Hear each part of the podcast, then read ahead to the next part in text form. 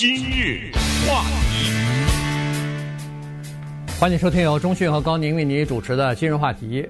呃，中国的人口统计局呢，呃，昨天公布出来一个消息啊，这个就是说，呃，中国的人口的出生率啊，在去年的时候呢，呃，连续第五年下降，而且已经下降到了建国以来，就是一九四九年以来的最低水平了。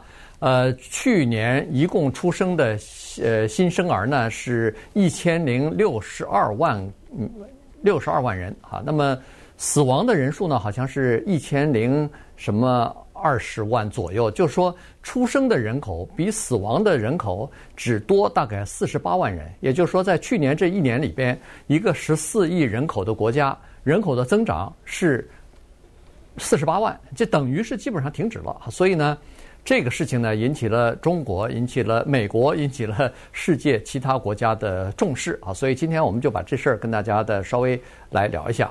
对，这个在一个有超过十四亿人口的国家来说，那个四十八万是零啊，等于。对。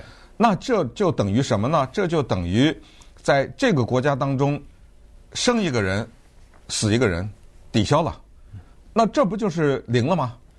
对。所以在这种情况之下呢，这个词我们再次听到叫做危机，这个人口就危机了。而且礼拜一公布的这一个数字呢，好像已经。达到了恨不得是一九六一年以来的最低点，你不要忘了，一九六一年是那是什么时候啊？对不对？那个时候五十年代末叶、六十年代初，中国有一些大的事件发生。首先呢，有朝鲜战争的发生，不要忘了，中国的士兵死在朝鲜战场上的那绝大多数都是男性啊，而且都是农村人啊。很多啊，都是农村人，需要种地的这些人，还有就是在那以后的大跃进，大跃进活生生的让中国的人口减少了多少？所以在那个时候呢，说实话，如果你再远一点说，四九年以前那中国内战死了多少人呢？对不对？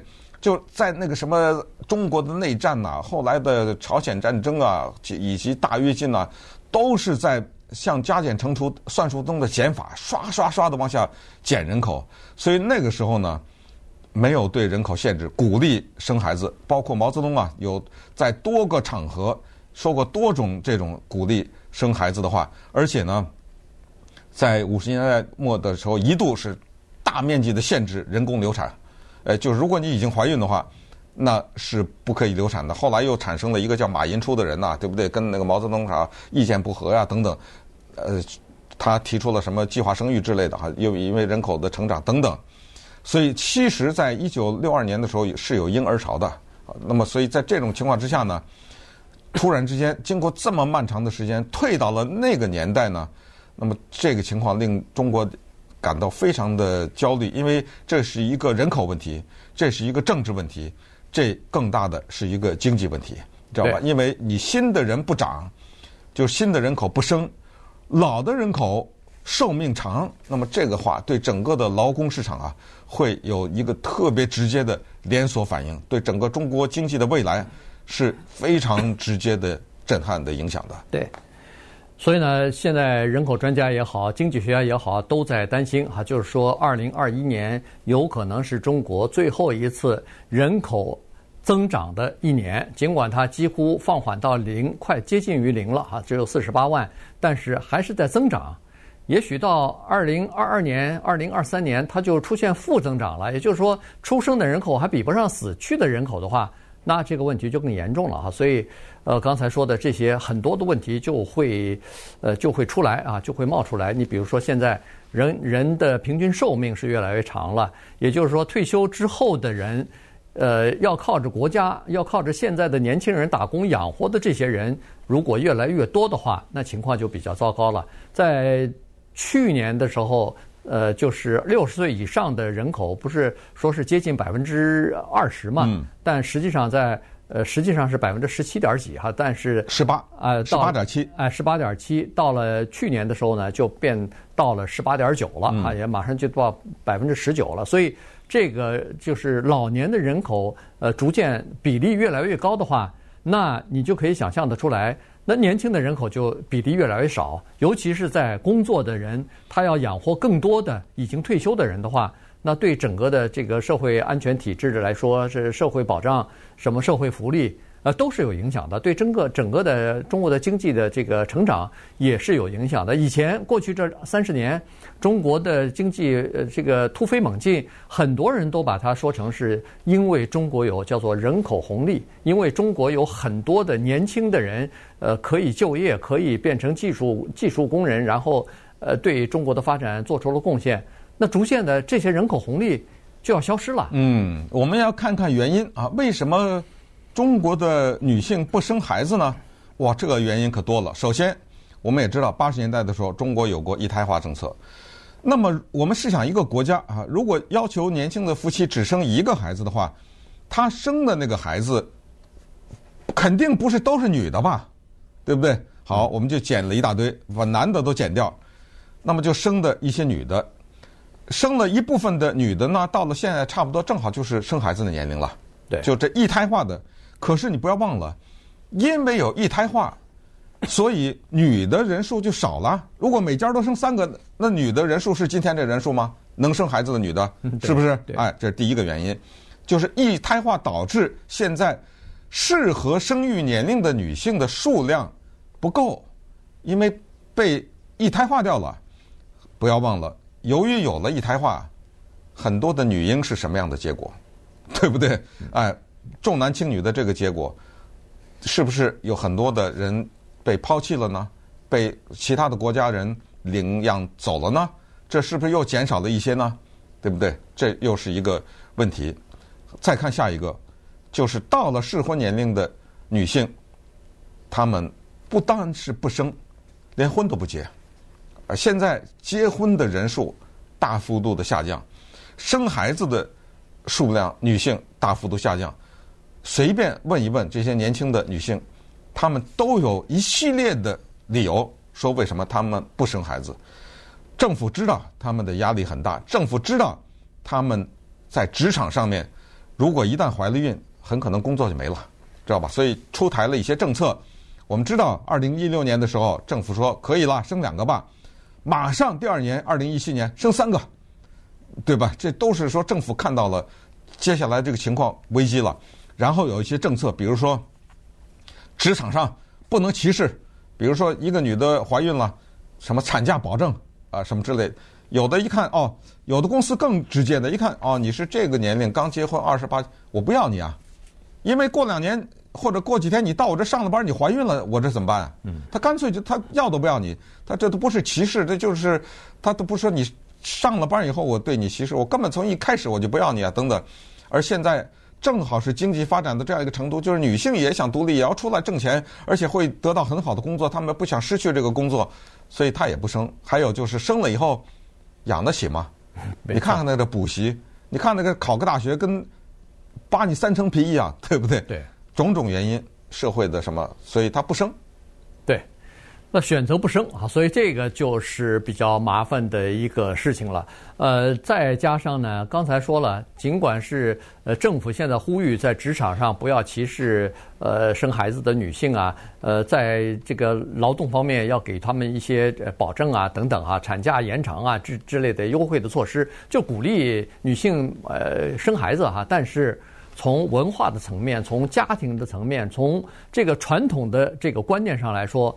女性还是在家里边，如果生孩子的话，您除了工作之外，剩下的带孩子的主要任务还是在女性身上。就是分明是一对夫妻，嗯，大家分明在一起都出去工作八小时、十小时，但是孩子这摊事儿。还是你的，没错。对，接送孩子呀，你看这个回回来以后，孩子的所有的东西都还是呃妈妈在照顾。当然，这个不不光是中国了，这个在西方国家，在美国一样存在这样的问题。做调查的时候，都是母亲平均在孩子身上多花的时间要比男性多得多啊。所以，在中国情况就更严重一点。所以在这种情况之下，女性如果现在的现代女性又都生独生子女的话，呃，到了适婚的年龄，到了生育的年龄。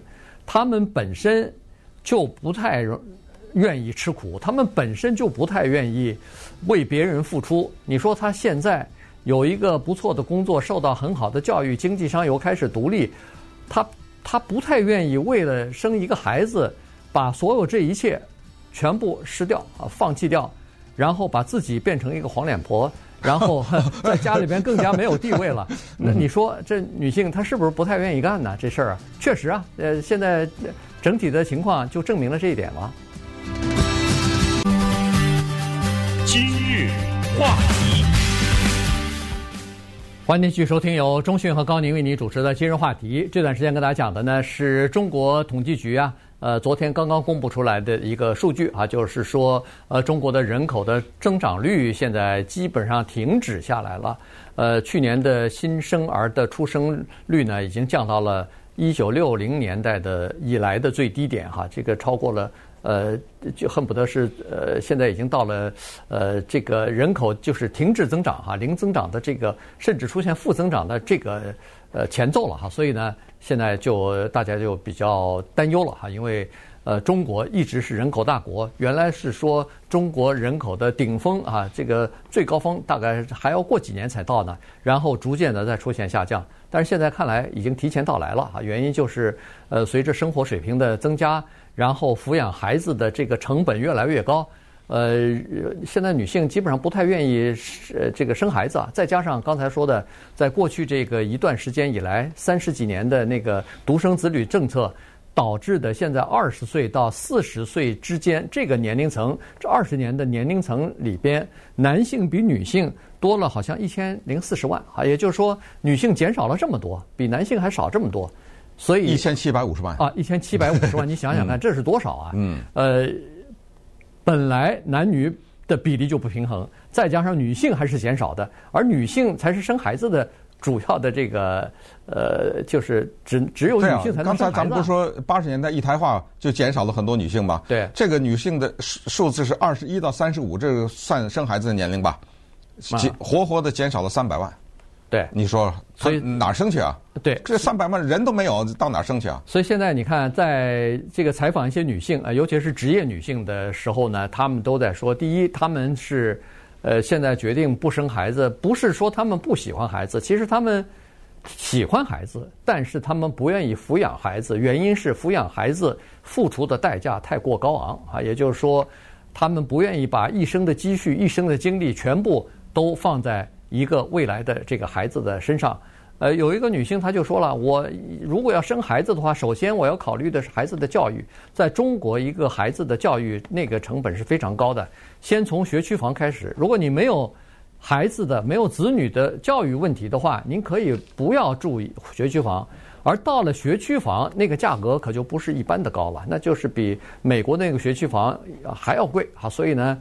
这个对一般的年轻的夫妇来说负担太重，然后再加上各种各样的补习班什么的，在去年的时候，中国把那个呃就是课外的这些补习班一个一个的都给它停了，都给它禁了。其中一个原因就是因为太多的家长，年轻的家长抱怨说现在负担太重，呃，这个也是他们不愿意生孩子的一个主要的原因之一啊。所以呢，你想，政府已经采取一些措施。要做这些事情了，要把补习班都给它停掉，要减少这个年轻夫妇的这个负担，呃，这是一方面。然后政府还组织大型的这个相亲活动啊，然后呃，要批评这些要彩礼的、要嫁妆的这些，那这些大部分都是在，我我现在倒不不能说是大部分都在农村了，应该是，呃，农村现在城市里边。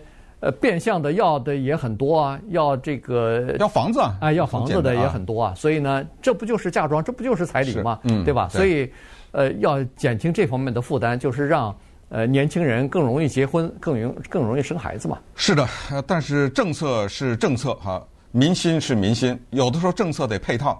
你说你惩罚补习班，不让补习，你再严厉点，如果发现了补习抓起来。没有用，为什么呢？因为你要配套另外一个东西，你要问问他补习是干什么？他为什么要补习？是因为要上好学校，是不是？是要上好的大学啊？那么这就让我想到当年在中国有叫做“知识青年下放农村”这个事情啊，上山下乡，我叫你补习，我全把你高中毕业或者有的是初中毕业，我全给你放到农村去，我叫你补习。哎，他有一个配套的政策，什么政策？大学没了。关了，对不对？怎么上大学？啊，工农兵学员，我不要你考试啊，或者怎么样？有也有考试了，但是就是说有一些我就是看着你爸是干什么的，对不对？什么根红苗正什么之类的，哎，这还有配套。但是不要忘了，当一九七七年高考恢复的时候，哗哗哗上大学的是什么人？是那些悄悄的看书的人，对不对？是那些在农村一边种地一边悄悄的补习的人，包括高宁这种人，他爸爸给他补习的这种人，对不对？那对不对？你爸爸是干什么的？对不对？工程师啊，对不对？呃，当然你在工厂你没有上，对，但是为什么你上大学了？你的跟你一起在工厂里打工的那些人没上大学啊？对不对？老百姓心里明白啊，是不是？你除非把清华北大改成另外一种录取，咱们不靠分数，对不对？靠什么什么？没用。你把补习给取消了，老百姓知道该怎么做，这是一个。还有就是，那么咱们现在看看，怎么让人生孩子？那打开历史书吧。哎，我周末想到这个，我就翻开了《史记》，看了看，真的是挺好玩。打开了一些历史书看了看，还又说到吴越相争，对不对？咱们那天才说到吴王、越王之间深仇大恨，最后。越王怎么办呢？他是只好采取这个办法，勾践呐，对不对？